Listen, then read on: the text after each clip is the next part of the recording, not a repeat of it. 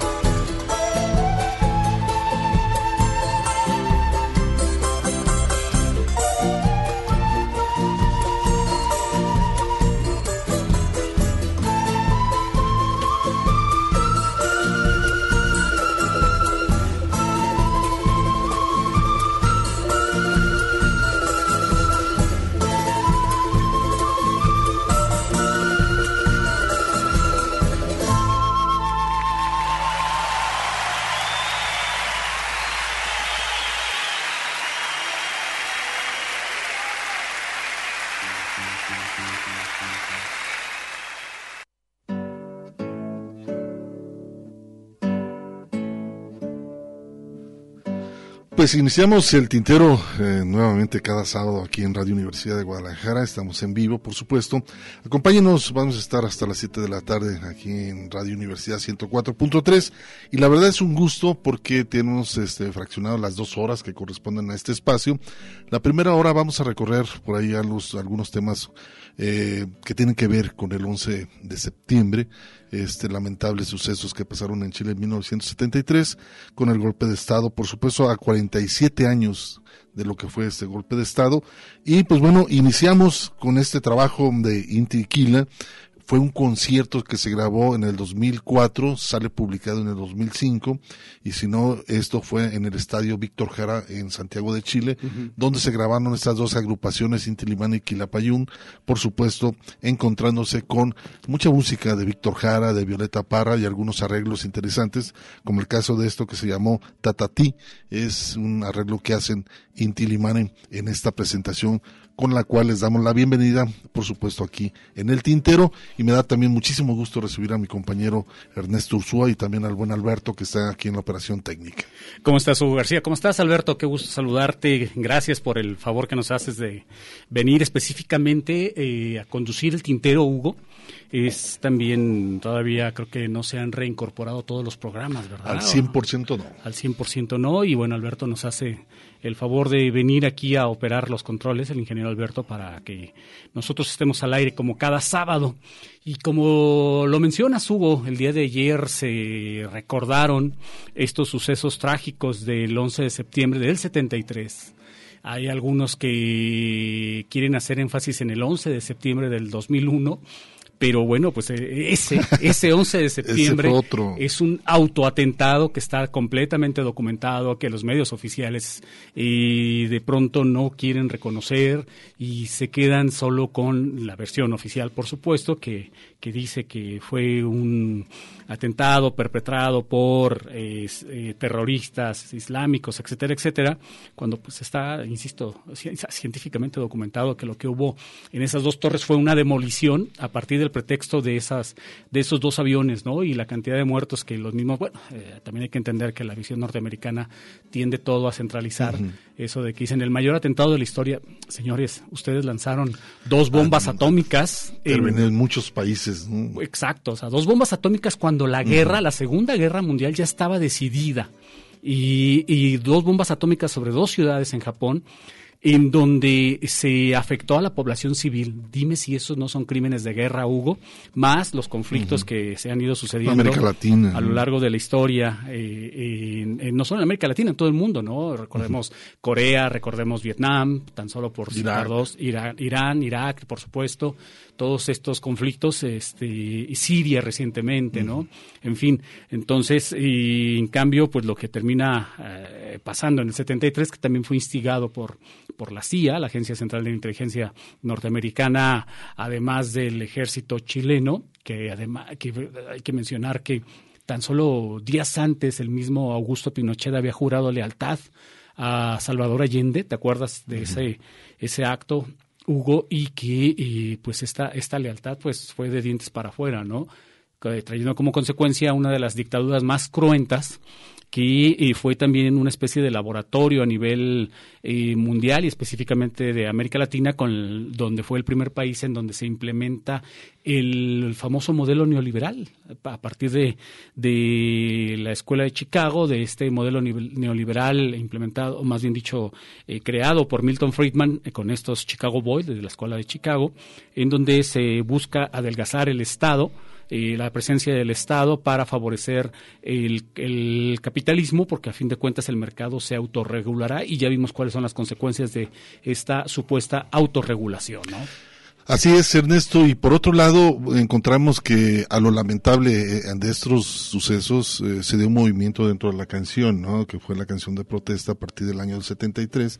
Muchas agrupaciones empezaron a, formarse, entre ellos, bueno, Chile, y no, no eh, fuera de géneros, el hecho de que grupos de rock, también por supuesto se formaron grupos que tienen que ver con el folclore chileno, con la música andina, por supuesto Quilapayún, Intilimani y Víctor Jara, y una de las mechas que eh, se encendieron fue el hecho del asesinato de Víctor Jara, ¿no? El hecho de la muerte de Víctor Jara en el en septiembre del 16, que estuvo este encarcelado en el Estadio de Chile. El Estadio Nacional, ahí en, Estadio Nacional, por supuesto.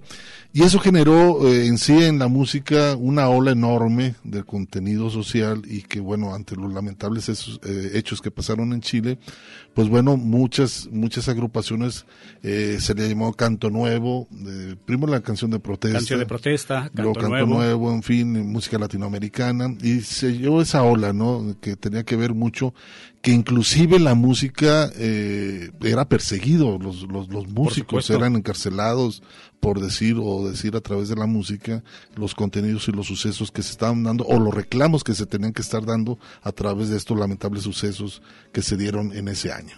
Sí, tenemos hay que tener en cuenta también que eh, tan solo un año antes había sido el discurso de Salvador Allende aquí en Guadalajara. No, fue en el 72, 72. cuando vino a la Universidad de Guadalajara, Así es. Aquí al CUSH. Y a- este, lo que hoy es el CUSH, ahí en Exacto. el auditorio que hoy lleva su Salvador. Allende eh, dio una cantidad de discursos en todo el mundo porque era invitado por muchos países en Francia, en muchos países, pero creo que el que se consideró uno de los mejores discursos fue el que dio aquí en la Universidad de Guadalajara. Así es, ¿no? Es donde viene aquella frase de que ser joven y no ser revolucionario es una contradicción incluso hasta biológica, ¿no? En ese discurso. Y bueno, vamos a seguir hablando de todo ello, pero evidentemente lo, lo más importante es estar escuchando música que tiene también que ver con toda esta situación. Como tú dices, Hugo, se desató una corriente musical consecuencia de, de este golpe de Estado allá en Chile tuvimos una migración hacia específicamente hacia nuestra universidad de esas cosas que, que ha hecho bien nuestra universidad de recibir a estos migrantes chilenos a, a donde en donde además muchos de nosotros tuvimos maestros chilenos Los belenes, ¿no? en los famosos belenes te acuerdas este que venían huyendo justamente de este golpe de estado así que estaremos hablando de todo ello pero por lo pronto pues Vámonos, escuchar ah, vamos a escuchar esta agrupación que se formó en el 78, más o menos por ahí se formó Sol, eh, Sol y Lluvia. Eh, y pues bueno, esta agrupación siempre marcó su punto de vista sobre la desigualdad social y los problemas y el reclamo ante la oposición de Augusto Pinochet. Vamos a escuchar esta canción, recordar la que se llama Desde la prisión. Después lo vamos a ligar con dos compositores y de una familia de cantantes y poetas, Isabel y Ángel Parra, que también vivieron el exilio en Francia y recordaremos, hacen un dúo muy interesante, que muy pocas ocasiones hay grabaciones de, de este, De ellos juntos. de ellos dos juntos. Eh, escucharemos Marinera del Regreso, a ver qué les parece.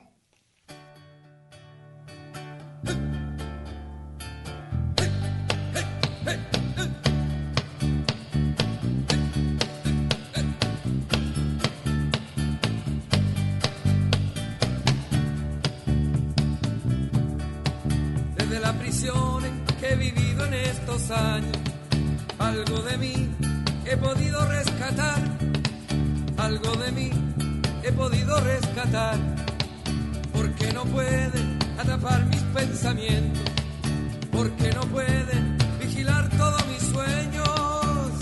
Llegará, llegará, ese día llegará, llegará, llegará, llegará llegará, llegará, ese día llegará, llegará, llegará, llegará, en que al viento las campanas las iglesias, mis palomas sin peligro volarán, mis obreros en las calles de la patria, en un llanto de alegría explotarán, llegará, llegará, ese día llegará, llegará, llegará, llegará. Llegará, llegará, ese día llegará, llegará, llegará, llegará, porque no pueden el avance de la vida, porque no pueden mantener oculta la verdad, porque solo sintiendo lo imposible, lo posible podemos alcanzar, llegará, llegará, ese día llegará, llegará,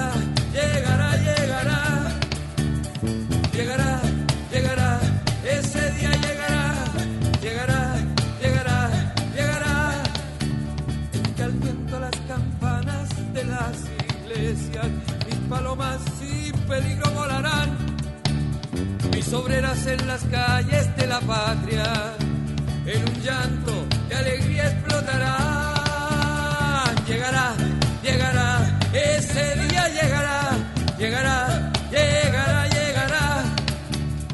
Llegará, llegará, ese día llegará, llegará, llegará, llegará, porque no pueden detener el avance no pueden mantener oculta la verdad, porque solo sintiendo lo imposible, lo posible podemos alcanzar. Llegará, llegará, ese día llegará, llegará, llegará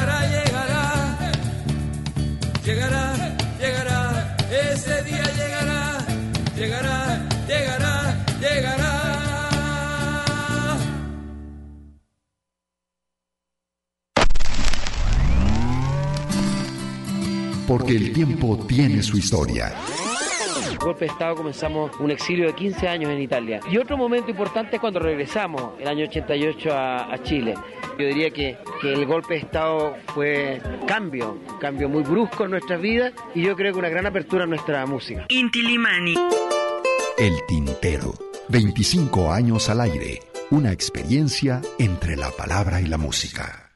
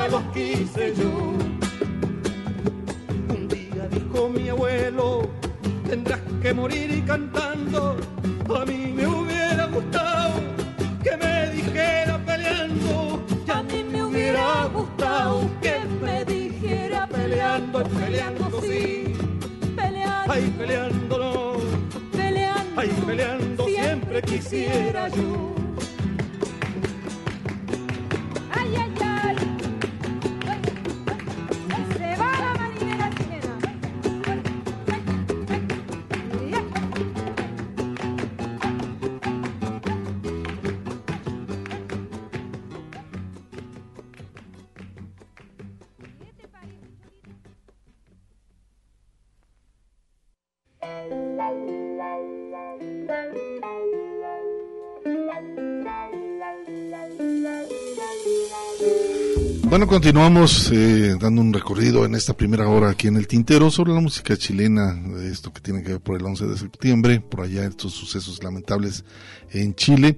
José Luis Barrera nos manda por aquí algunas fotos y estoy en los burros de eh, Moyagua, dice, perdí la señal de la radio, pero les mando un cordial saludo, nos está etiquetando algunas los fotos. burros de Moyagua. Acá en, en Zacatecas. en Zacatecas por allá anda y nos dice que ya perdió la señal eh, y por aquí también nos manda fotos, por supuesto. Muchísimas gracias por estarnos. Quizá pueda tomar la señal de Colotlán, ¿no? Colotlán, me imagino que de ahí, este, porque sí nos están retransmitiendo en Colotlán. Saluda a toda la gente de Saludos, Colotlán. por cierto. Por supuesto. Al norte del estado. Y vamos a continuar eh, un par de temas también, por supuesto. Pero antes, fíjate, Ernesto, que uno de los, mm, de los medios que jugó un papel fundamental en el golpe de Estado fue eh, la, la radio. La radio jugó un papel fundamental. ¿Por qué? porque eh, en su momento a la hora de, bombardear eh, lo que fue la, moneda, la, Casa de la, moneda, el Palacio de la Moneda, eh, que ahí estaba Salvador Allende, los discursos que dio en, la moneda fueron grabados a través de una radio que se llama Radio Magallanes. Sí, la recuerdo, por cierto. radio Magallanes es entonces el que eh, transmitió lo último que se ve en las, en las eh, redes sociales, en, las últimas palabras de Salvador Allende, eh, pues fue grabado por Radio Magallanes, esa estación que inclusive el propio director se quedó para continuar las grabaciones con el control y todo el personal salió. También fue bombardeada la, tan, tan importante fue el trabajo que sabían que desde ahí operaba Salvador Allende sobre la sociedad civil, ¿no? Para dar a conocer lo que estaba ocurriendo.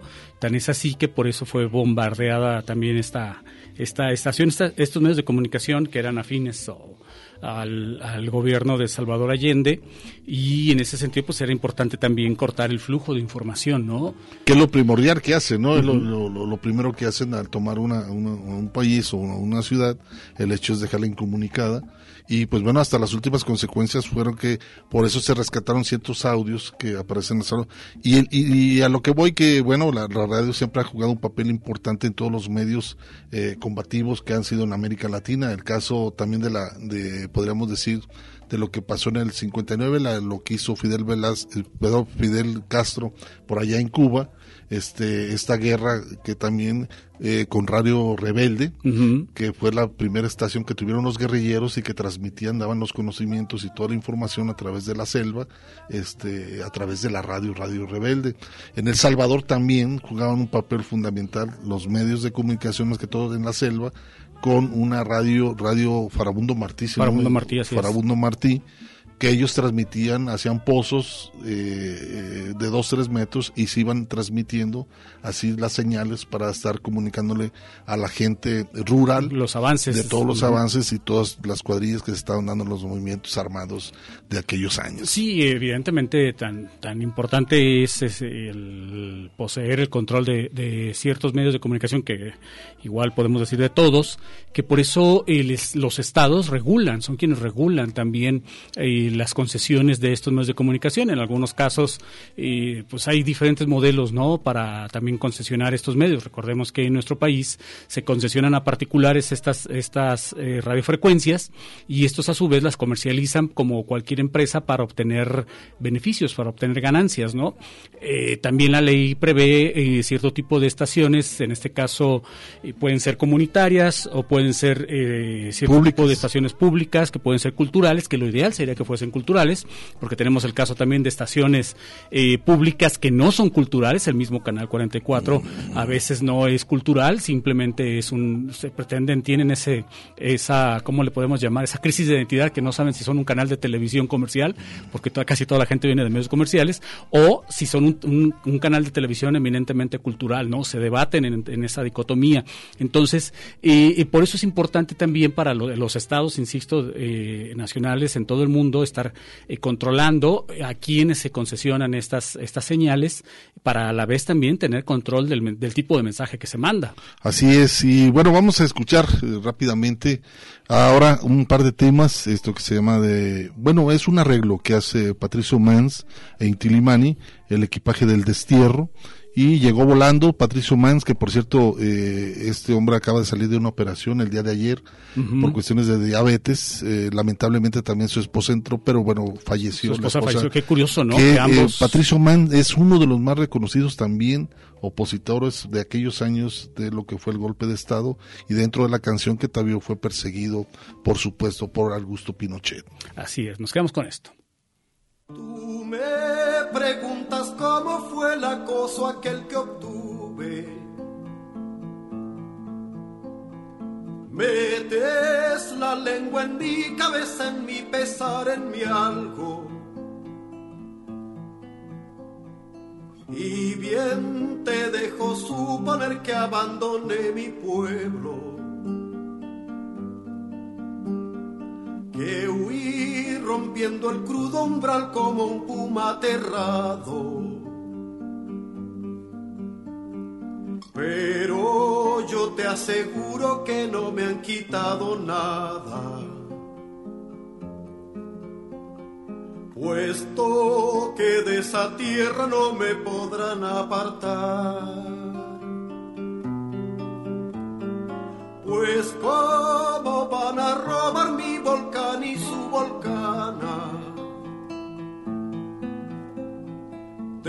De mi alma el embocar del río con su ría. Acharme en el paisaje el árbol con su arboladura. Matarme a plena en el rudo piojo con su pioja.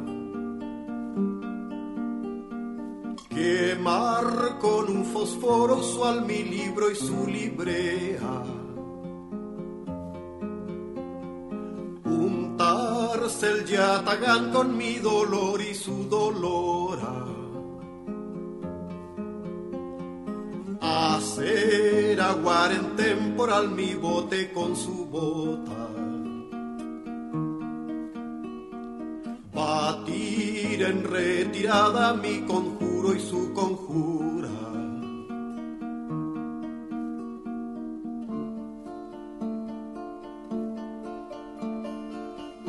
Vibrar la cuerda de mi solfeo con su solfear. Tú me preguntas cómo fue la cosa aquel que obtuve.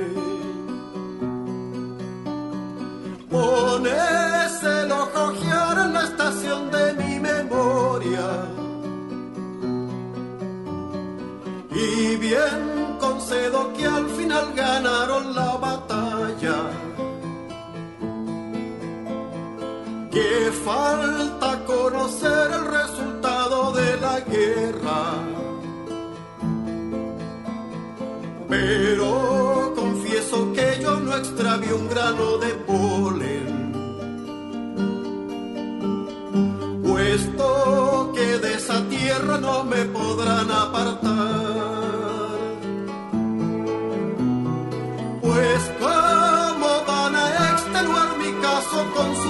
Su casa. Adelgazar mi saco vecinal con su saqueo. Lucir mi canto universal de grillo a su grillete.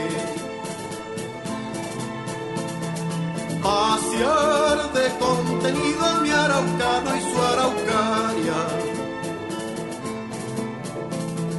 Cavar con fúnebre placer mi tumbo con su tumba. Frenar la turbulencia de mi gesta con su gesto. El choque de mis esperantes con su esperadura.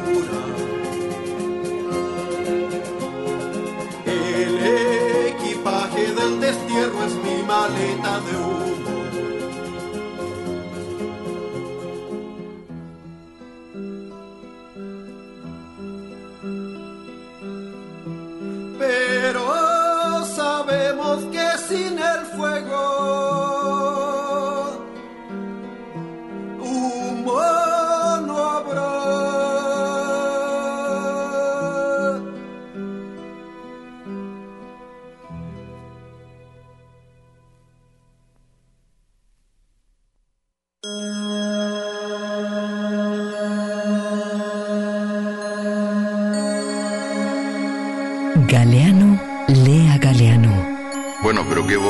Vamos a escuchar? Porque las voces del poder son una letanía incesante que repiten más o menos el mismo discurso a través de los siglos, de los milenios. Es un discurso monocorde.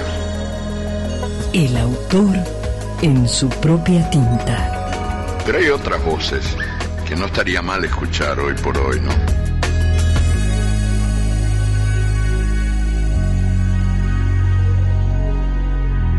El nombre encontrado.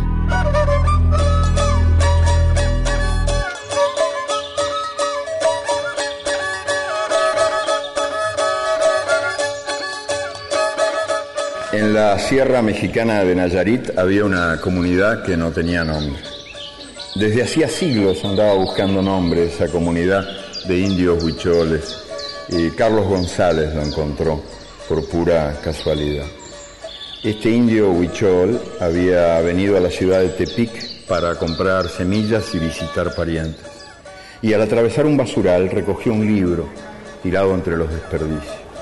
Hacía años que Carlos había aprendido a leer la lengua de Castilla y mal que bien podía, así que sentado a la sombra de un alero empezó a descifrar páginas, página tras página. El libro hablaba de un país de nombre raro que Carlos no sabía ubicar, pero que debía estar muy lejos de México, y contaba una historia de hace pocos años. En el camino de regreso, caminando sierra arriba, Carlos siguió leyendo, no podía desprenderse de esta historia de horror y de bravura. El personaje central del libro era un hombre que había sabido cumplir su palabra. Así que al llegar a la aldea, Carlos anunció eufórico, por fin, por fin tenemos nombre. Y leyó el libro en voz alta para todos. La tropezada lectura le ocupó casi una semana. Después, las 150 familias votaron, todas por sí. Y con bailares y cantares se selló el bautizo. Ahora tienen cómo llamarse. Esta comunidad lleva el nombre de un hombre digno que no dudó a la hora de elegir entre la traición y la muerte. Y ahora dicen los caminantes, voy para Salvador Allende. En esta Universidad de Guadalajara es trabajar en la provincia fundamentalmente, vinculado a las actividades económicas, mineras o actividades industriales o empresariales, que la obligación del que estudió aquí es no olvidar que esta es una universidad del Estado, que la pagan los contribuyentes, que la inmensa mayoría de ellos son los trabajadores y que por desgracia en esta universidad y como en las universidades de mi patria, la presencia de hijos de campesinos y obreros alcanza un bajo nivel todavía.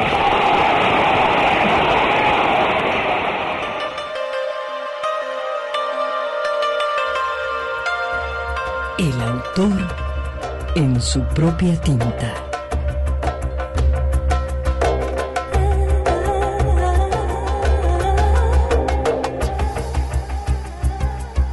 Eduardo Galeano.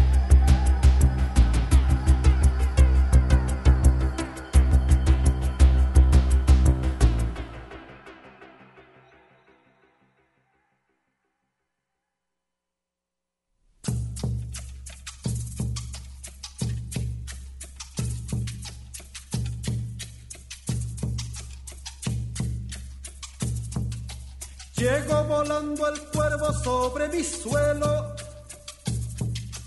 para sembrar las ruinas y el desconsuelo.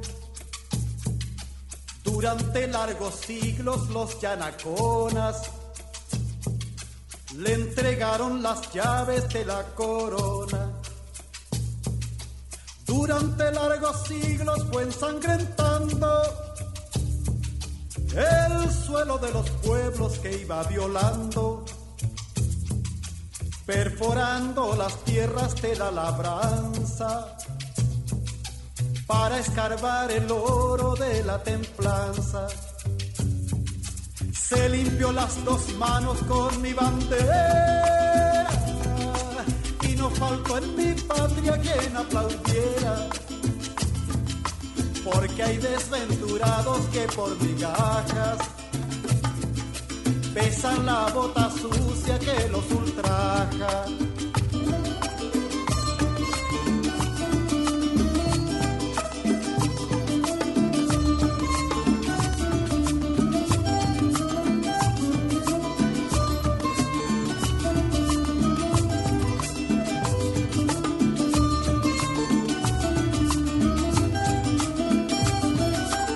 Hay algunos que se hinchan con gran esmero, la codicia del extranjero. Y otros que se solazan por mil dinares, entregando su pueblo a los militares. Un paredón exijo con calicanto para que el pueblo juzgue de tanto en tanto. Mientras llega la aurora tarde o temprano, el dolor indoamericano. Llega otra vez volando el cuervo insaciable, trayéndonos su sombra interminable pero no está lejano el día inclemente en que nos levantemos contra los sables para anunciar la aurora del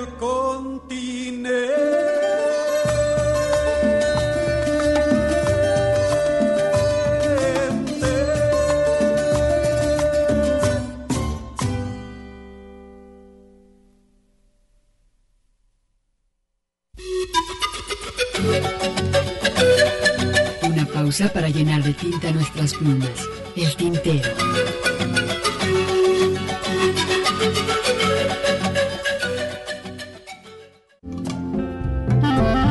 La poesía a través del canto. Escuchas el tintero.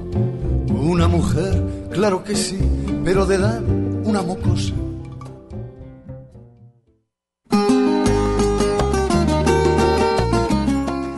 Pues ahí está lo que escuchamos antes del corte, el equipaje del destierro con, Patricio Manza e Intilimani y eh, llegó volando también con Patricio Manza e Intilimani. Entre ambas piezas escuchamos a Eduardo Galeano con esta anécdota del nombre encontrado, esta bellísima anécdota de este pueblo Nayarita, ¿te acuerdas? Así es, interesante, ¿no? Esa narración que nos pone el uruguayo eh, Eduardo Galeano y también un fragmento de ahí que sobre Salvador Allende, de lo que fue eh, su discurso aquí en la Universidad de Guadalajara.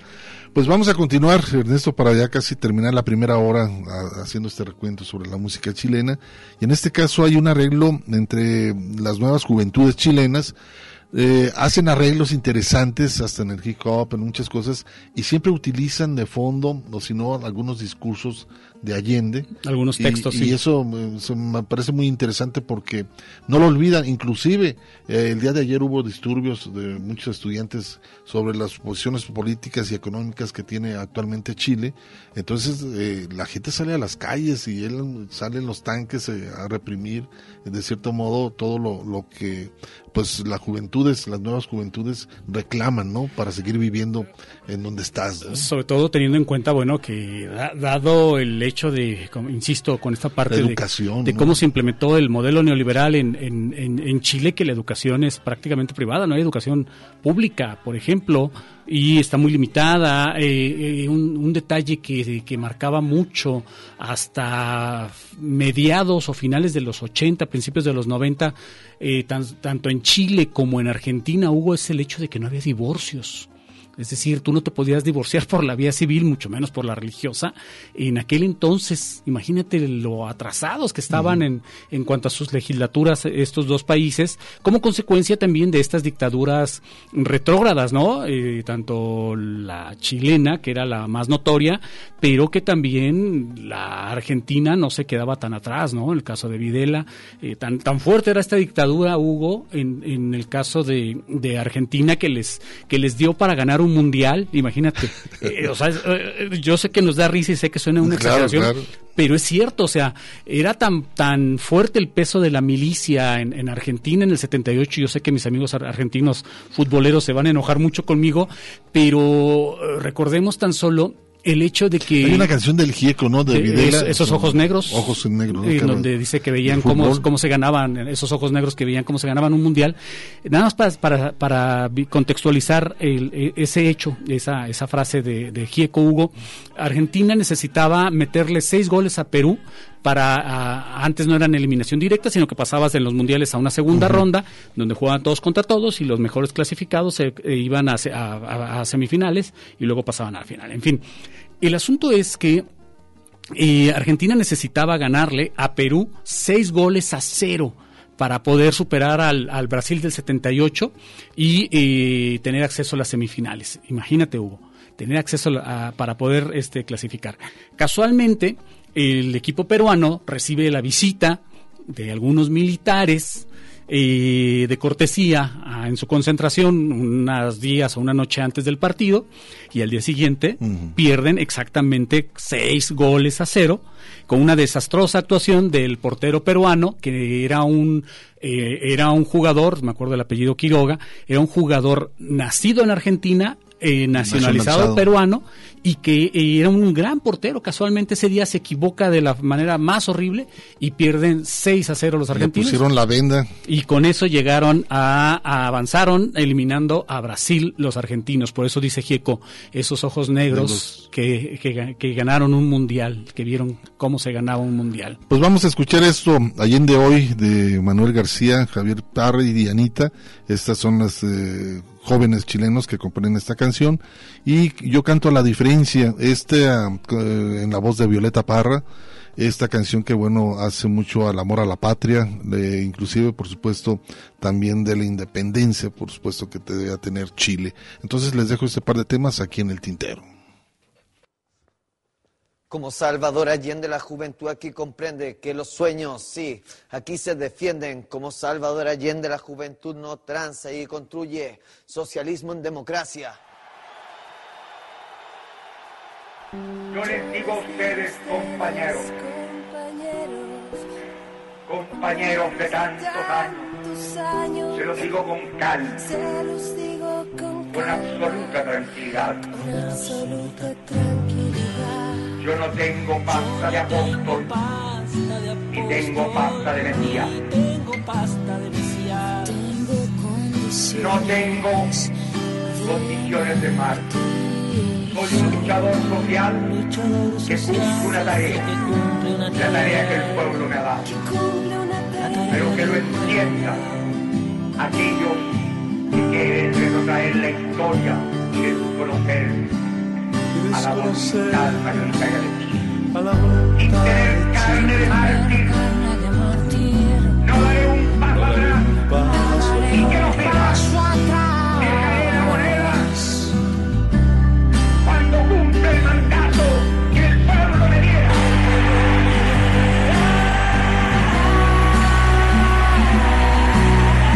Les digo que se vayan a sus casas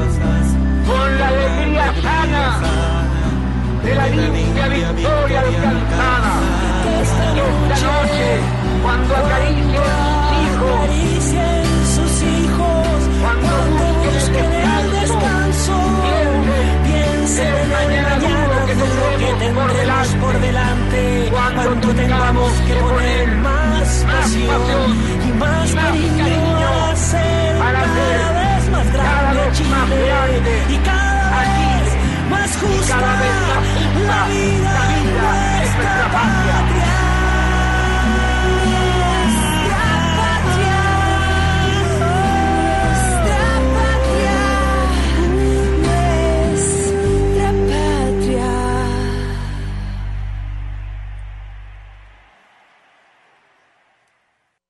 Escuchas el tintero.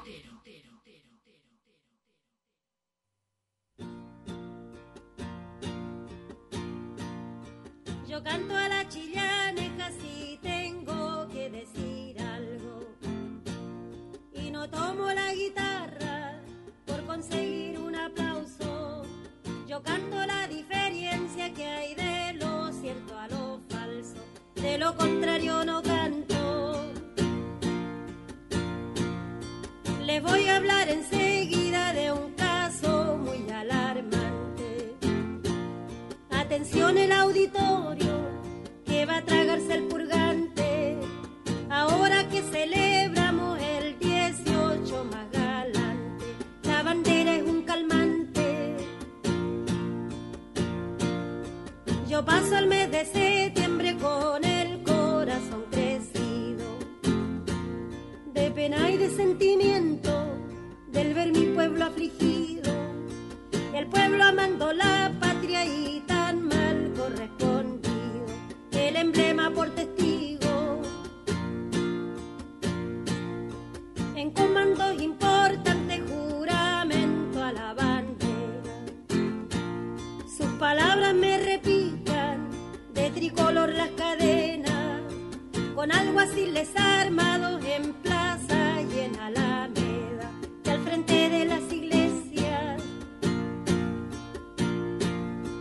Los ángeles de la guarda vinieron de otro planeta, porque su mirada turbia, su sangre de mala fiesta, profanos suenan tambores, clarines y bayonetas, dolorosa la retreta. Afirmo, señor ministro, que se murió la verdad. Hoy día se jura en por puro gusto nomás. Engañan al inocente sin ni una necesidad. Y arriba la libertad. Ahí pasa el señor vicario con su palabra bendita. ¿Podría su santidad oírme una palabrita? Los niños andan con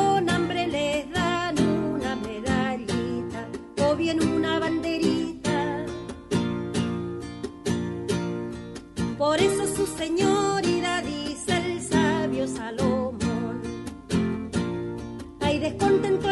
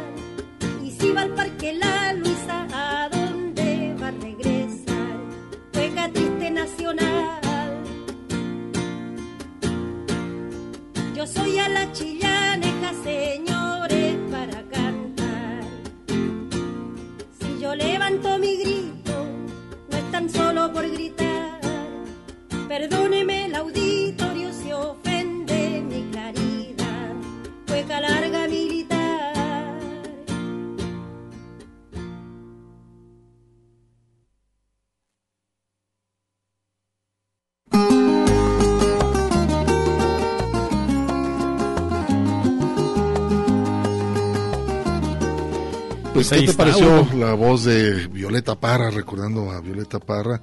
Interesante. ¿Sabes qué me tiene sorprendido, Hugo? El descubrimiento o redescubrimiento que en los últimos años ha hecho Nacho Vegas, el, asturiano, de la obra de Violeta Parra, al grado tal de que ya lleva grabados, digo, no es la primera ocasión que lo veo cantando a Violeta Parra, pero grabados por lo menos dos temas de Violeta Parra en sus discos. Imagínate. Muy interesante la obra, ¿eh? como artista también, este, eh, la, la voz inclusive de Violeta Parra y sus letras.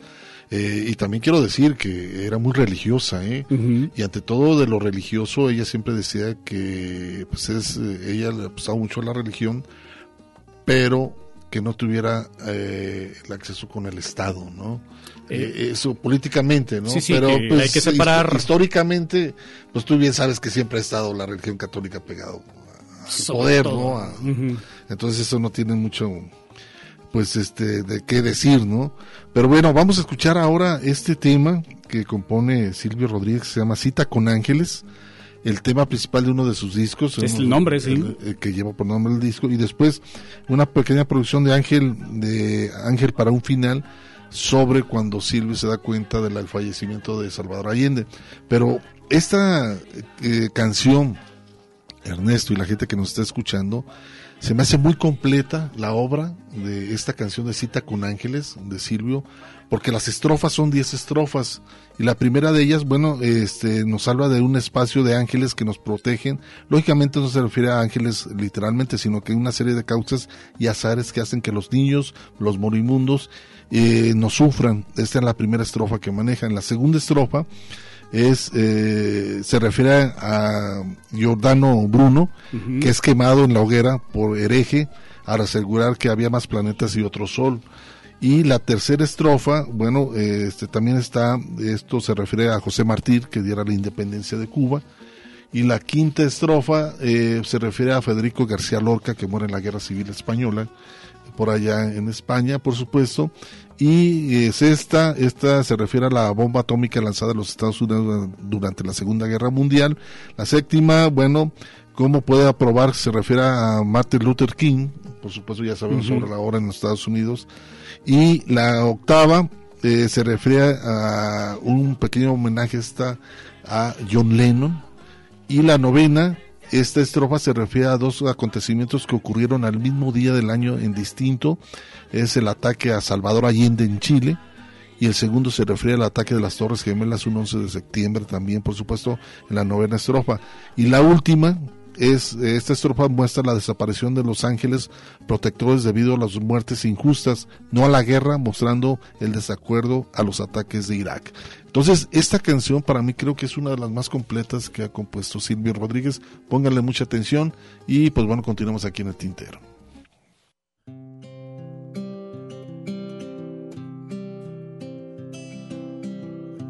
Desde los tiempos más remotos, Vuelan los ángeles guardianes, siempre celosos de sus votos contra atropellos y desmanes, junto a las cunas infantiles, junto a los tristes moribundos. Cuentan que velan los gentiles, seres con alas de otro mundo.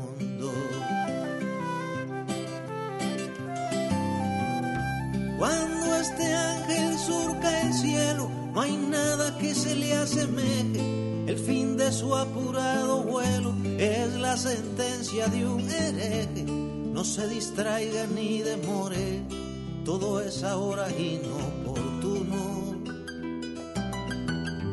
Va rumbo al campo de las flores, donde la hoguera espera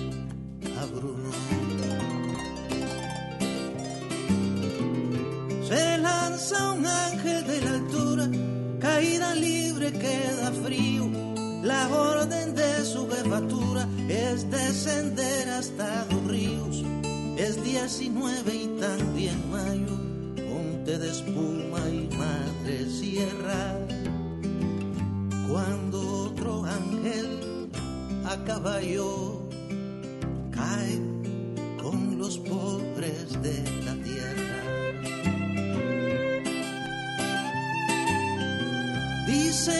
al filo de la un angelote compasivo pasó delante de la luna sobrevolando los olivos y cuentan que con mala maña fue tiroteado su abanico justo a la hora que en España se asesinaba a Federico.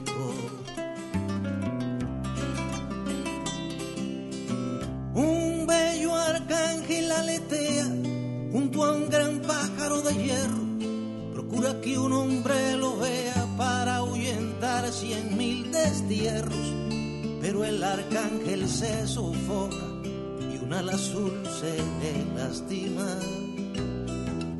Y el ave negra abre la boca cuando atraviesan Hiroshima.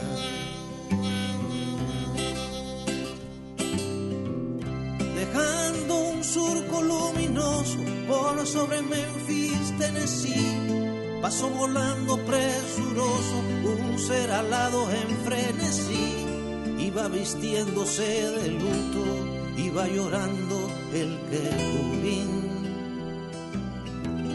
E iba contando los minutos de Dios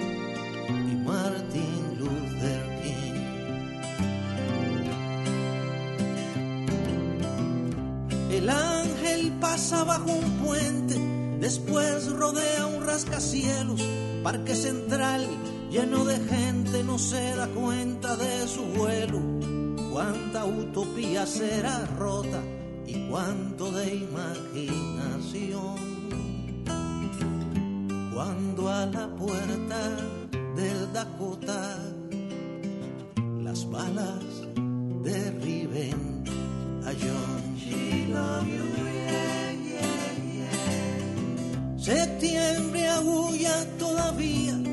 doble saldo escalofriante. Todo sucede un mismo día, gracias a un odio semejante. Y el mismo ángel que allá en Chile vio bombardear al presidente. Ve las dos torres con sus miles cayendo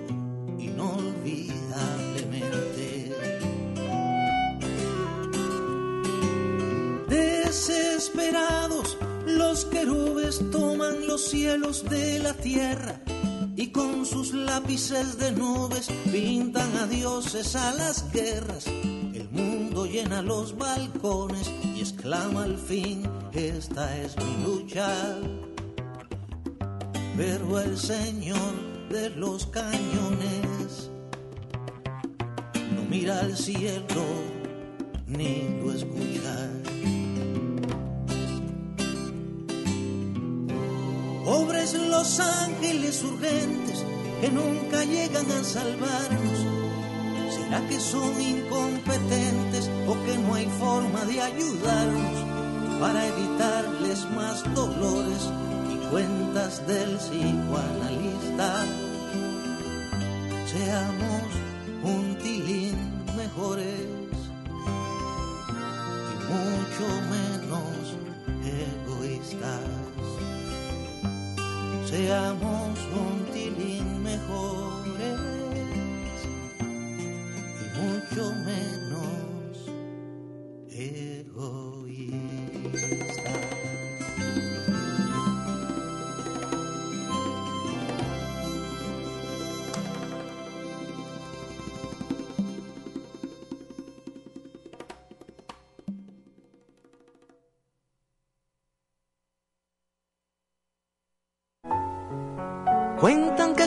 un silencio aparecía entre dos, era que pasaba un ángel que les robaba la voz. Y hubo tal silencio el día que nos tocaba olvidar que de tal suerte yo todavía no terminé de callar. Silvio Rodríguez escribió Ángel para un final, cuando supo de la muerte del presidente Salvador Allende. Se supone que cuando Allende murió, coincidió con un momento de silencio que tuvo Silvio sin explicación. Pasar un ángel se utiliza cuando en medio de una conversación se produce un silencio absoluto. Silvio añade que es porque el ángel nos roba la voz.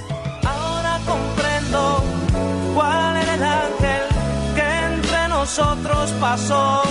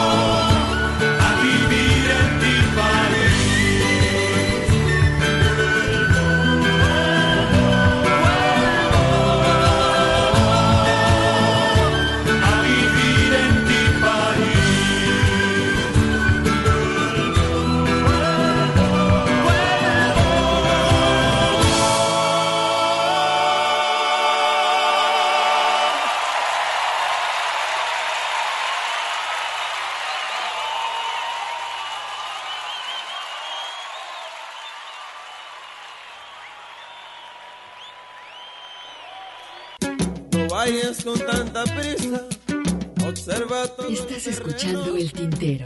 En un momento continuamos. Quédate un ratito y después te vas. Quédate un ratito y después te vas.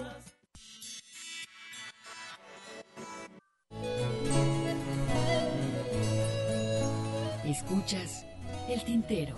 Continuamos. Mi halcón, mi peregrino hoy me condujo a vos.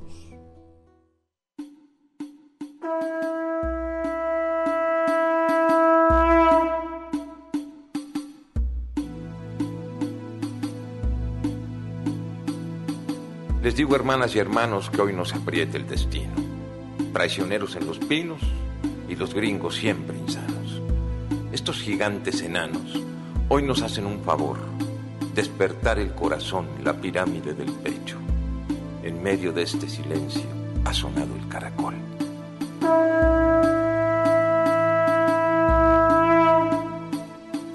Yo diría que lo que ocurre ha de servir para vernos. Se evidenció el mal gobierno, a ver si eso ya nos une. Movilízate y resurge. Recupera tu valor. Apaga el televisor, dale la mano al de al lado. Levántate, mexicano, ya sonó el despertador. Nuestro disque presidente, senadores, diputados, viven vacíos y extraviados. Son pobres con muchos cheques, lacayos, no sé qué sienten cuando en reformas entregan las riquezas de mi tierra a los grandes mercaderes. Títeres en los poderes, tan cuadradas sus cabezas. Que si el gringo hace chanchullo, mire, yo digo que sí. Pero si anda por aquí, se pasea con orgullo. Compatriotas a lo suyo. Volverán miles de hermanos, no más por ser mexicanos se los va a agarrar la migra. Hay que ponernos las pilas para generar trabajo. Ya encarrerado diré, y hablando de malinchismo, que el pedo no son los gringos, somos tú, yo y es aquel. Así que agarra el cincel y forja un país capaz. En el espejo verás viejo dolor que lastima, nuestra falta de autoestima, que hoy podemos afrontar.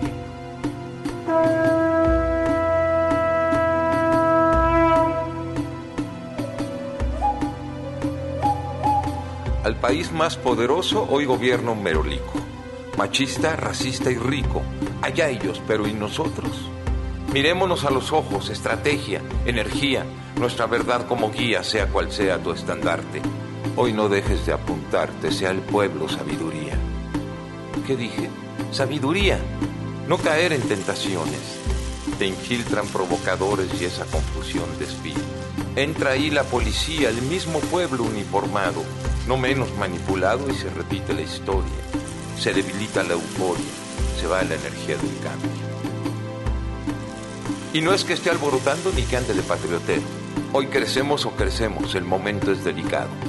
Campesinos, empresarios, obreras, huicholes, cholos, construyamos un nosotros que retumbe aquí en el pecho. Demuestra de que estás hecho por Dios, no te salves solo. No estoy promoviendo un rol de algún discurso simplista cual video de algún artista que cante We Are the World. Así como hizo Tenoch, está en tus manos obrar. No puedo ni intento andar los pasos que no me tocan. Si el tiempo no enseña cosas, entonces ¿qué va a enseñar? Se están moviendo en las redes las ideas de una respuesta. No les compres a sus tiendas y a sus bancos ni te acerques. No le pagues intereses al que te ofende y degrada. Que tu acción no sea mediana y en este renacimiento será el muro un monumento a la estupidez humana. La lógica de las balas son gritos y confusión que hacen carne de cañón y al final nada se gana. Pero agachados, la manga, levántate mexicano, es ahora o nunca de plano, levántate que ya me anda por sentir que tengo patria y estoy rodeado de hermanos y estoy rodeado de hermanos.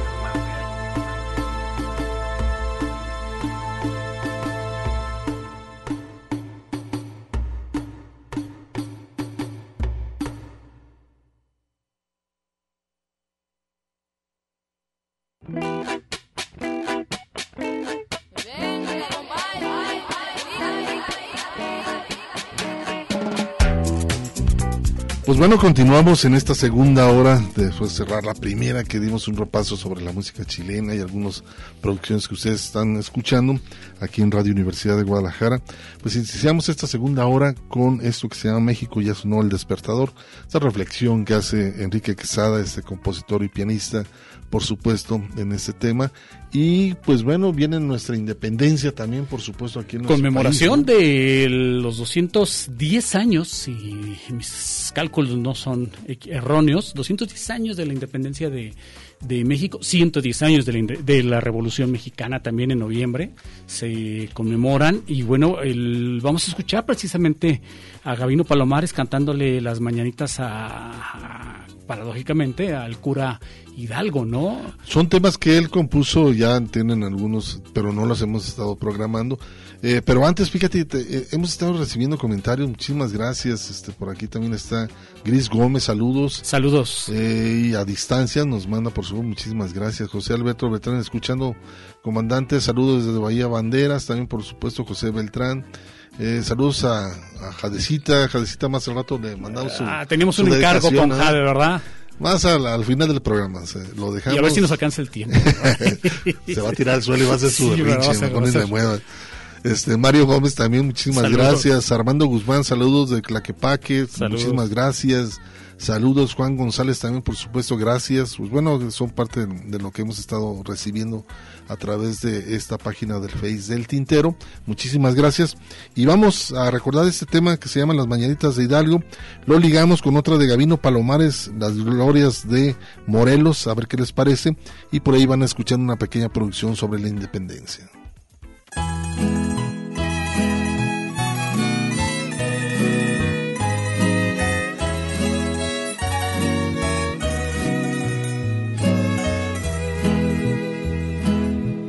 Las seis a Guadalupe, por la calle de Cifuentes, llegaron el cura Hidalgo y su tropa de insurgentes.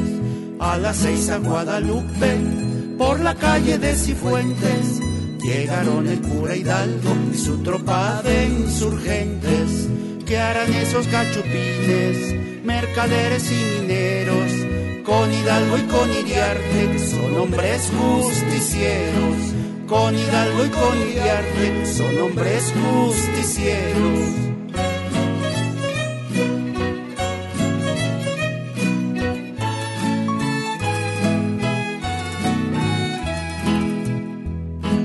Hay fogatas en las plazas y en los cerros guarniciones. Hidalgo está con saldúa y hay jefes en los mesones. Hay fogatas en las plazas y en los cerros guarniciones. Hidalgo está con saldúa y hay jefes en los mesones. Pobrecitos gachupines, les quitaron todo el oro. No pasar esa saldúa porque saldúa es muy zorro. No pasar eso a saldúa porque saldúa es muy zorro.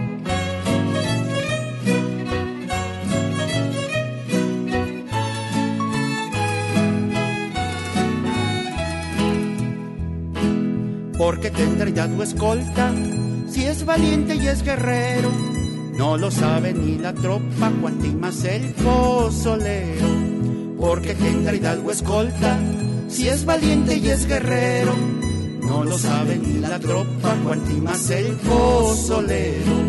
Arriba Miguel Hidalgo, que ha llegado a nuestra tierra, que ha matado gachupines y que les hace la guerra que ha matado gachupines y que les hace la guerra.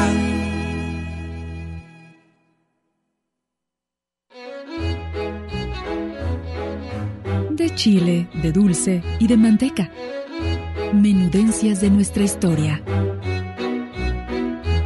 El traje que portaba don Miguel Hidalgo en 1810, al iniciarse la insurrección por la independencia, se componía según Lucas Alamán en su Historia de México, de un capote de paño negro, calzón corto, chupa, chaqueta y sombrero redondo. La mayoría de los insurgentes, improvisados soldados, usaron el tradicional cotón de los campesinos pobres. Era este una pieza cuadrangular de manta, con una abertura en el centro para introducir por ella la cabeza. Tan humilde atavío fue prohibido en 1811 por José de la Cruz, gobernador de la Nueva Galicia, por considerarlo signo distintivo de la oposición al dominio de España. El atuendo del pueblo bajo lo completaba el sombrero de palma, de origen filipino. Tuvo al principio copa cónica y ala circular, pero fue transformándose en uno de media copa y ala ancha extendida. Los hubo de palma, tule, petate y jara, en cuyo caso se llamaron jaranos distintos a los de fieltro.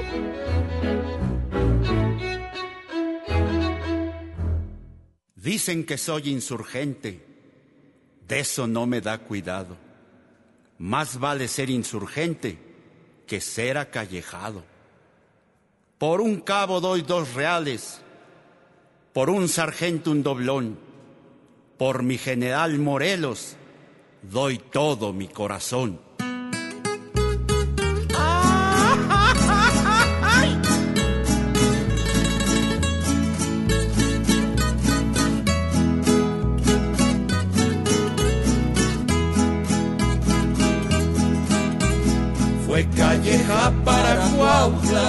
Con su ejército marchando.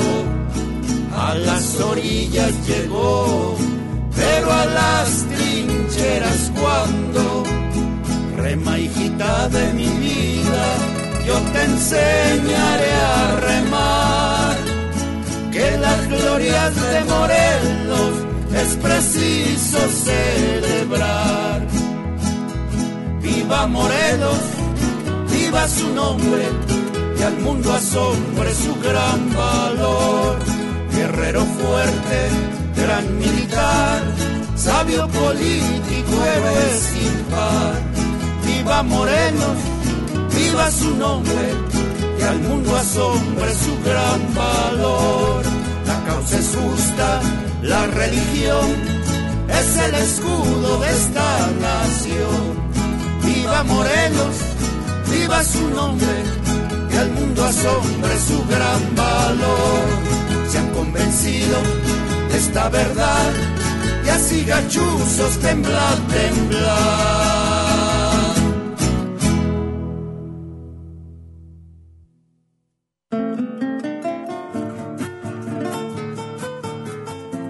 Muy interesante haber escuchado lo de Gabino Palomares, las mañanitas de Hidalgo y las glorias de Morelos. También un fragmento de una, una serie, una campaña que realicé ya hace algunos años que tenía que ver cómo se vivía en aquella época.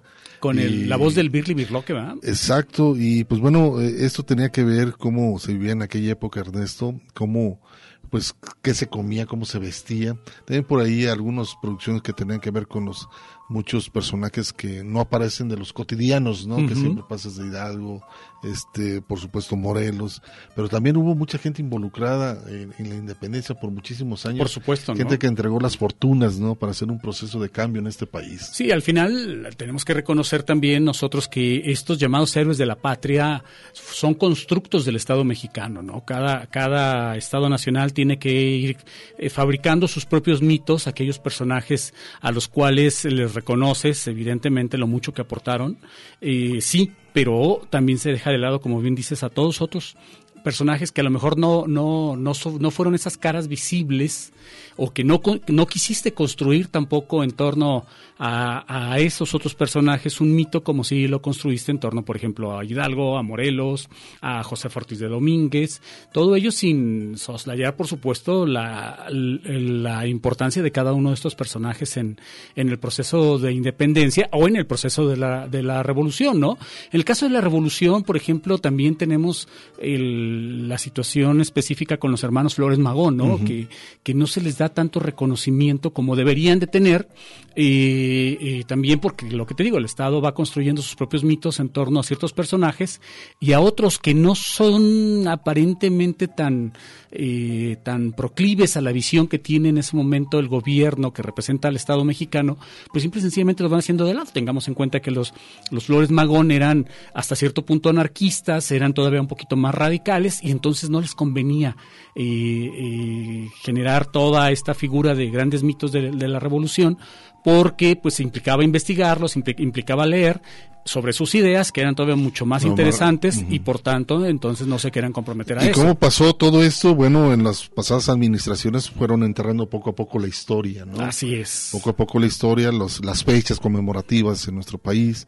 Y ahora con esta nueva administración viene de re- regreso. Se trata de rescatar, de Hugo. rescatar parte de lo que ha sido nuestra historia, ¿no? Nuestra independencia, nuestra revolución, los personajes también, eh, los ideales, ante todo, ¿no? Los principios que tenían para hacer un proceso de cambio en un país como, como ha sido nuestro, ¿no?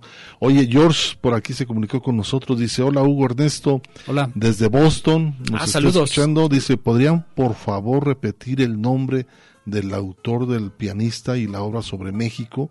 Muy buen programa, muchísimas gracias. Nos está escuchando desde Boston. Es Enrique Quesadas. Enrique Quesada se llama el autor, pianista, y este fragmento que, él eh, que narra es México ya sonó el despertador. George Richardson es eh, quien nos escribe desde, desde Boston. Él es dominicano, si mal no recuerdo, investigador, a quien saludamos y agradecemos que siempre nos tenga eh, presentes para estarnos escuchando y estarnos compartiendo cosas que tienen que ver con su, con su patria. eh. También es interesante, eh, además en una isla que comparten con, con Haití, una isla hispanoparlante por un lado y la otra eh, este, francófona. Entonces también es interesante lo- ver enterarnos de qué es lo que ha ocurrido con, con, con estos países del Caribe, ¿no, Hugo? Así es, vamos a escuchar esta cantante que ya falleció, pero fue un legado muy interesante, un disco que tiene que ver con la independencia y de canciones que se compusieron desde 1845 más o menos, y esta canción es de 1835, canción de Morelos, y lo vamos a ligar con un reclamo, por supuesto, en la voz de María Inés Ochoa, hija de eh, la fallecida Amparo Ochoa, Lamento por vos.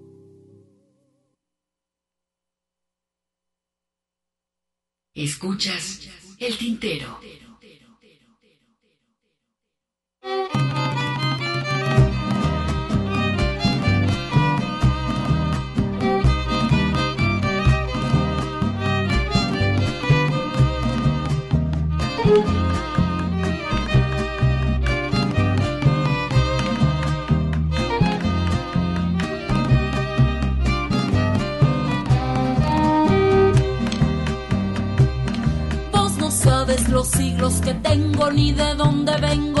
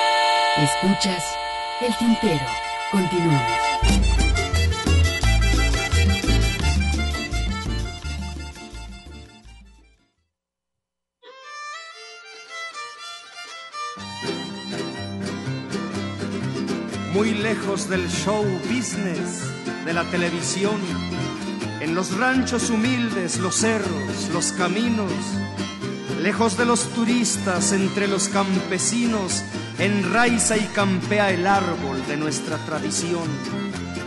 Del verso improvisado, del jarabe y del son, de las noches que se hacen tabla para bailar, del jaripeo, del gusto de ir a ver jinetear algún toro famoso que ha tumbado a toditos. ¡Qué chulada de veras! qué ambientes tan bonitos. Cuando sabe la gente de un encuentro de poetas, se desgrana gustosa para estar en el ruidito. Las señoras cargando con el niño chiquito, las muchachas luciendo vestidos y peinetas, bicicletas, caballos y taxis, camionetas, se aglomera un gentío de no poder andar. Y cuando los poetas empiezan a trobar, resurge la alegría del baile zapateado en Río Verde, en Cerritos y al norte de mi estado. Hay puestos de refrescos, canelas, enchiladas, el tálamo si es boda, la carpa de cerveza. El gusto en nuestros bailes sepulta la tristeza y se alzan los dos bancos bajo las enramadas. Mujeres, niños, hombres vienen a las topadas, unos a emborracharse, otros para gustar. Quien viene a buscar novia, quien atento a escuchar lo que troban los poetas sobre temas de historia. Y está el pueblo en sus bailes, como estar en la gloria. A veces una plaza, otras a media sierra a veces en un pueblo, quizás en un ranchito. Allí es donde de veras se toca lo bonito del guapango arribeño, orgullo de esta tierra.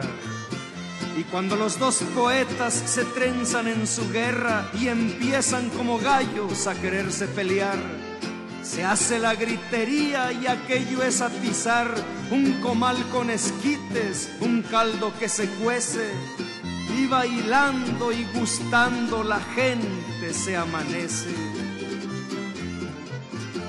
Ah, qué bonito fuera poder, amigos míos, probarles mucho rato sobre esa y otras cosas, sobre décimas cultas y rimas ingeniosas, sobre los viejos poetas, sobre sus desafíos.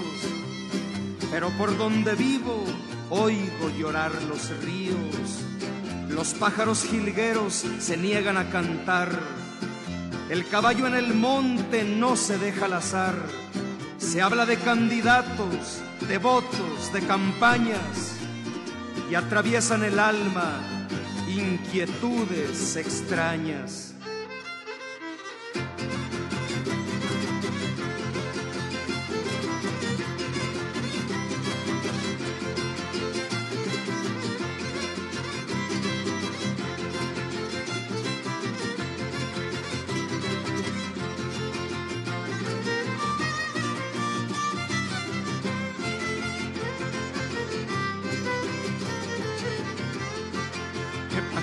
Es aquel que canta tan desganado, que canta tan desganado, que pajarillo es aquel, dile que baje el nivel, o que cante de buen grado, que si no tiene amor él, yo sí estoy ilusionado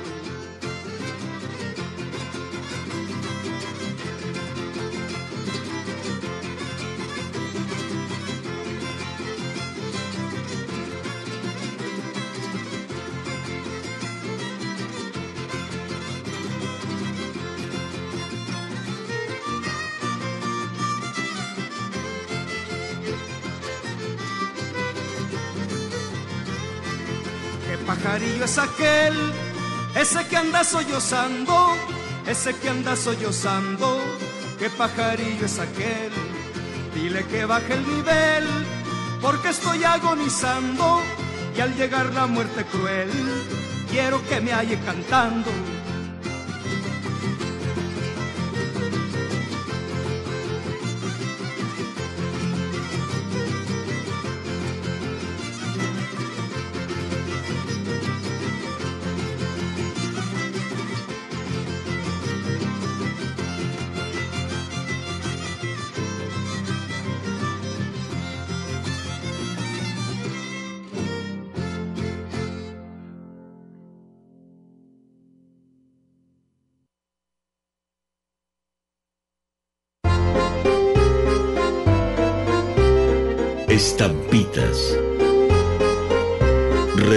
De perfectos desconocidos, indispensables en nuestra historia.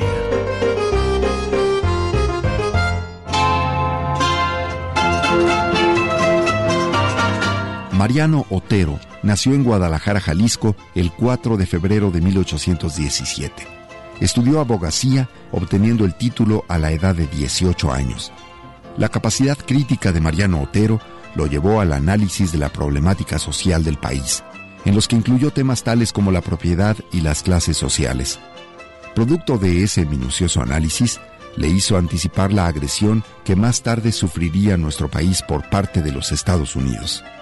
Con una visión clara con relación a los acontecimientos internos y externos de México, Otero propuso que a la denominación inicial de la nación mexicana, República Popular Representativa, se le añadiera la palabra federal. Dicha propuesta no fue del agrado de los conservadores porque con ella se afectaban sus intereses, particularmente los de carácter religioso. El sector militar también se sintió agraviado porque Otero promovía la libertad de prensa. Otero formó parte del grupo de diputados que aprobó el Acta de Reformas de 1847. Durante la intervención norteamericana, Mariano Otero fue uno de los cuatro diputados que en Querétaro se opuso vigorosamente a lograr la paz mediante los tratados de Guadalupe Hidalgo. La brillante carrera política de Mariano Otero se vio truncada por la muerte a los 33 años de edad por la enfermedad del cólera.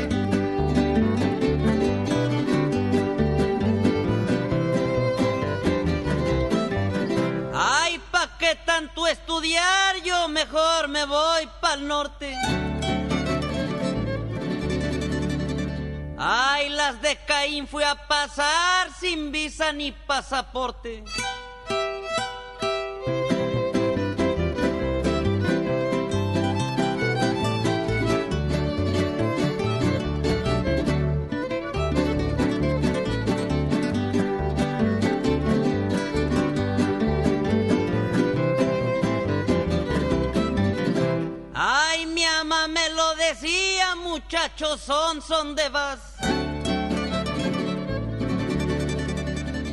Ay, mi jefe conti más sentencia ya me tenía. Las cosas que me decía. Ay, no más te vas pa'l norte, quién sabe si lo soporte.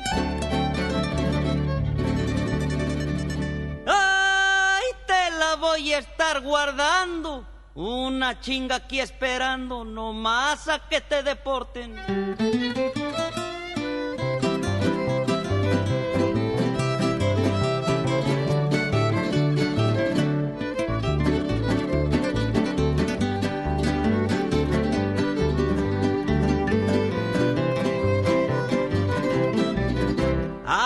Les cuento compañeros, con todo y todo me fui.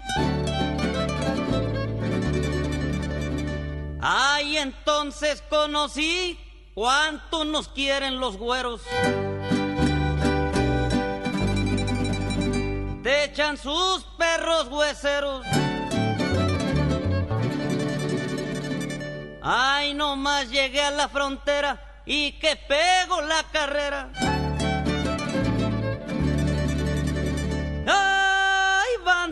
De mí los gringos y aunque me seguían a chingos, me les pelé como quiera.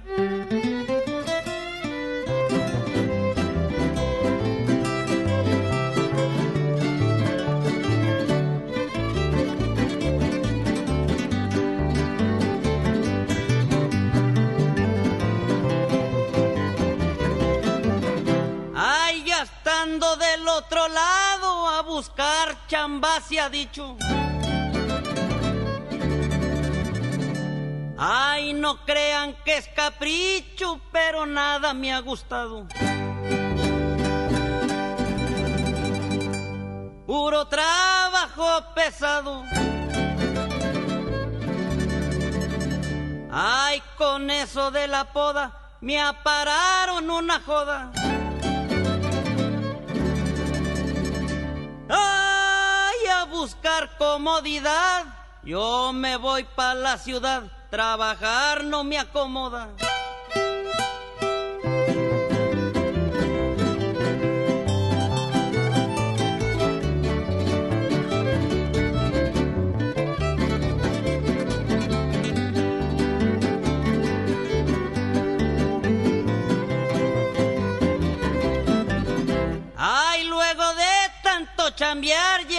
Primer día de raya. Ay, la migra que nos jaya y al bote fuimos a dar. No alcanzaron ni a pagar. Ay, mejor morirme quisiera, pensar que mi papá me espera.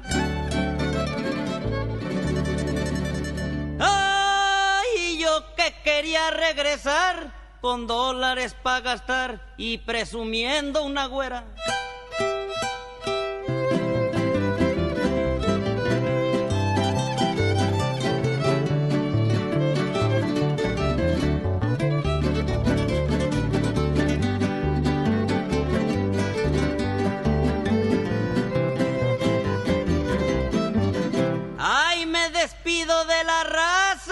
El canto de las ranas. Ay, mejor me quedo en mi casa para cuidar a sus hermanas.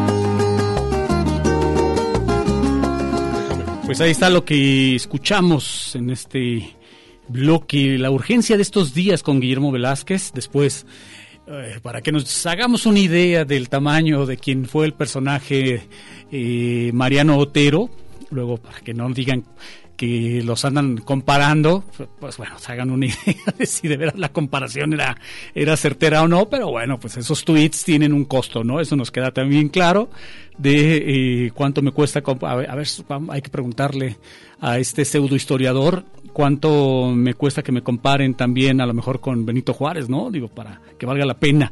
Y bueno, posteriormente Bola Suriana, esta balona con el sueño americano. Vamos rápido a escuchar lo que sigue, que es a Chucho Gil y los copleros con este zapateado, posteriormente a los folcloristas con María Cirila.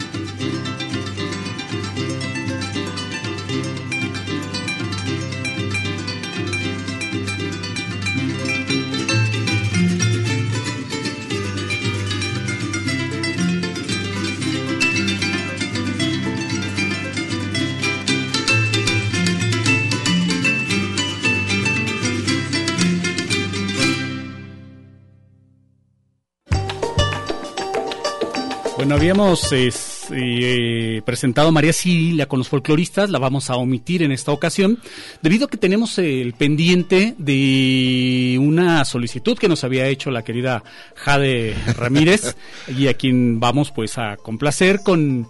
Tú se la dedicas, Hugo, esta, Sí, esta, sí, sí. esta canción Pero de fíjate, antes de presentarla, eh, eh, tenemos algunos comentarios. Muchísimas gracias, Víctor Manuel. Dice Jichú, Leones de la Sierra de Jichú, excelente. Yo me crié en Querétaro, en el pueblo de San Joaquín. Se celebra el Festival del Huapango, todas las huastecas del son huasteco. Sí, genial Pues debe Imagínate qué eso, interesante, este, pues estar en estas zonas, ¿no? De por sí la Huasteca es impresionante. donde ¿eh? representa mucho la música tradicional de nuestro país. Ese es un género, ¿no? Ese es un género también por ahí que escuchamos algo de, de la bola suriana, que es una balona, que tiene que ver también por el rumbo de Michoacán.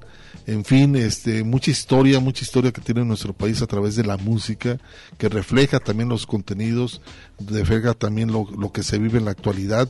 Los Leones de la Sierra de Jichú son, son una agrupación junto con Guillermo Velázquez que reflejan mucho eh, esa, esa actualidad a través del guapango, van haciendo la opinión y la crítica a través de la canción, que eso es lo, también lo, lo importante, ¿no? De los compositores que pues se van actualizando ante todo con la canción, pero no dejan al lado el género, ¿no? Y le agregan el contenido Claro, social, aparte teniendo en cuenta que los Leones, el grupo, son unos señores ya grandes de edad, mucho más grandes que Guillermo Velázquez, ¿no? Eso habla también de respeto a la tradición por parte de este cantante y, como bien mencionas, pues estas tradiciones que, que se tienen que preservar, que se tienen que respetar y que se tienen que, en un momento determinado, también actualizar, ¿no? Y permitir que los jóvenes tengan acceso a esta información para eh, valorar también este, este tipo de legados. Así es, Ernesto, y la verdad, eh, pues pasen las felices patrias, ¿no? Digo, Felices fiestas patrias, eh, sí. en sus casas, con el cuidado de que no va a haber nada de verbenas, eh, ni a nivel nacional. Tampoco, no se tiene estatal, contemplado. No está contemplado el hecho de que... Se va a transmitir solo por televisión el Exacto. evento. Y pues bueno, ocurren, escuchan mucha música mexicana, hay una cantidad enorme de, de géneros musicales. Vale la pena rascarle. Ujú. Búsquenle, la verdad, eh, México es uno de los países que tiene una abundancia cultural musical que no se pueden imaginar. Y pues bueno, eh, vamos a despedirnos y pues bueno, va para Jadecita Ramírez, que ella pues bueno es compañera, periodista, que por muchos años también estuvo parte, participando en este espacio llamado El Tintero. Pasó por aquí Jadecita Ramírez y la verdad le mando un abrazo con su niña y pues bueno, qué mejor. Ella pues ya de que nunca le habían dedicado esa Que canción. nunca le habían dedicado esa canción, pues te la dedicamos, Jade. Desde que nació tiene 25 años Jadecita Ramírez y este y pues bueno, vamos a dedicársela esto que se llama Te doy una canción. Espero estés contenta, Jade, te mando un cordial abrazo Abrazos. todo el equipo de aquí de radio. Me imagino que estás muy atenta ahí en tu casa con tu niña.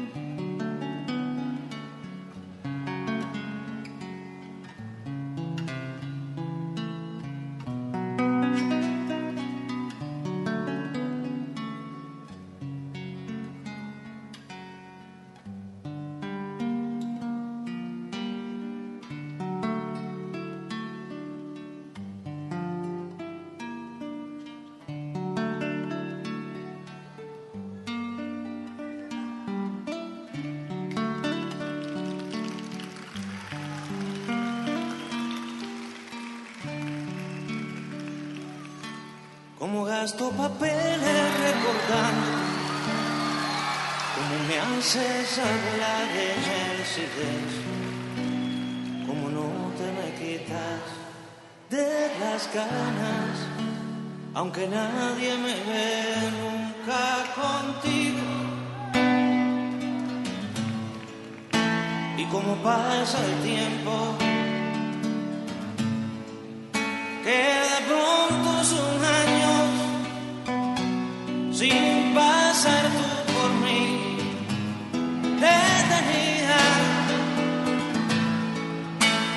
Te doy una canción si abro una puerta y de la sombra sales tú doy una canción de madrugada cuando más quiero tu luz.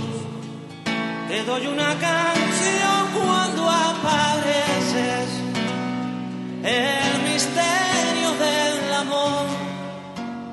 Si no lo apareces, no me importa, yo te doy una canción.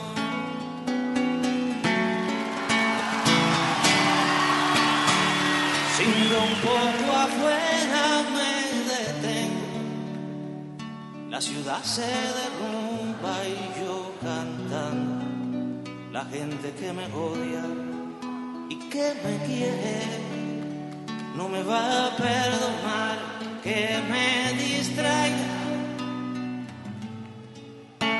Creen que lo digo todo. Pues así es, ya nos vamos despidiendo. Muchísimas gracias Ernesto, Alberto, muchísimas gracias. Que por cierto Silvio Rodríguez renuncia a un Grammy. Sí, ya esa nota circuló a lo largo de esta semana. Interesante, ¿no? Con tal de no pedir la visa de, La visa ¿qué de Estados tengo- Unidos. ¿Qué necesidad tengo de irme para allá? Con los Yankees, dice, ahí se ven. Pues bueno, nos escuchamos el próximo sábado en punto de las 5 de la tarde. Esto fue El Tintero. Gracias, Hugo. Vámonos.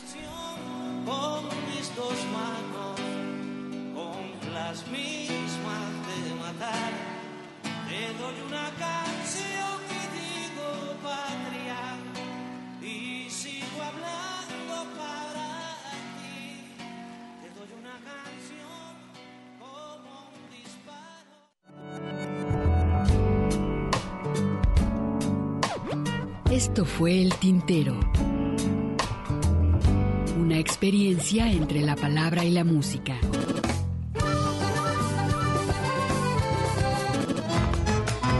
Sintoniza nuestra siguiente emisión, El Tintero, una producción de Radio Universidad de Guadalajara. Señores, así se canta mi pago. Yo no soy cantor de escuela.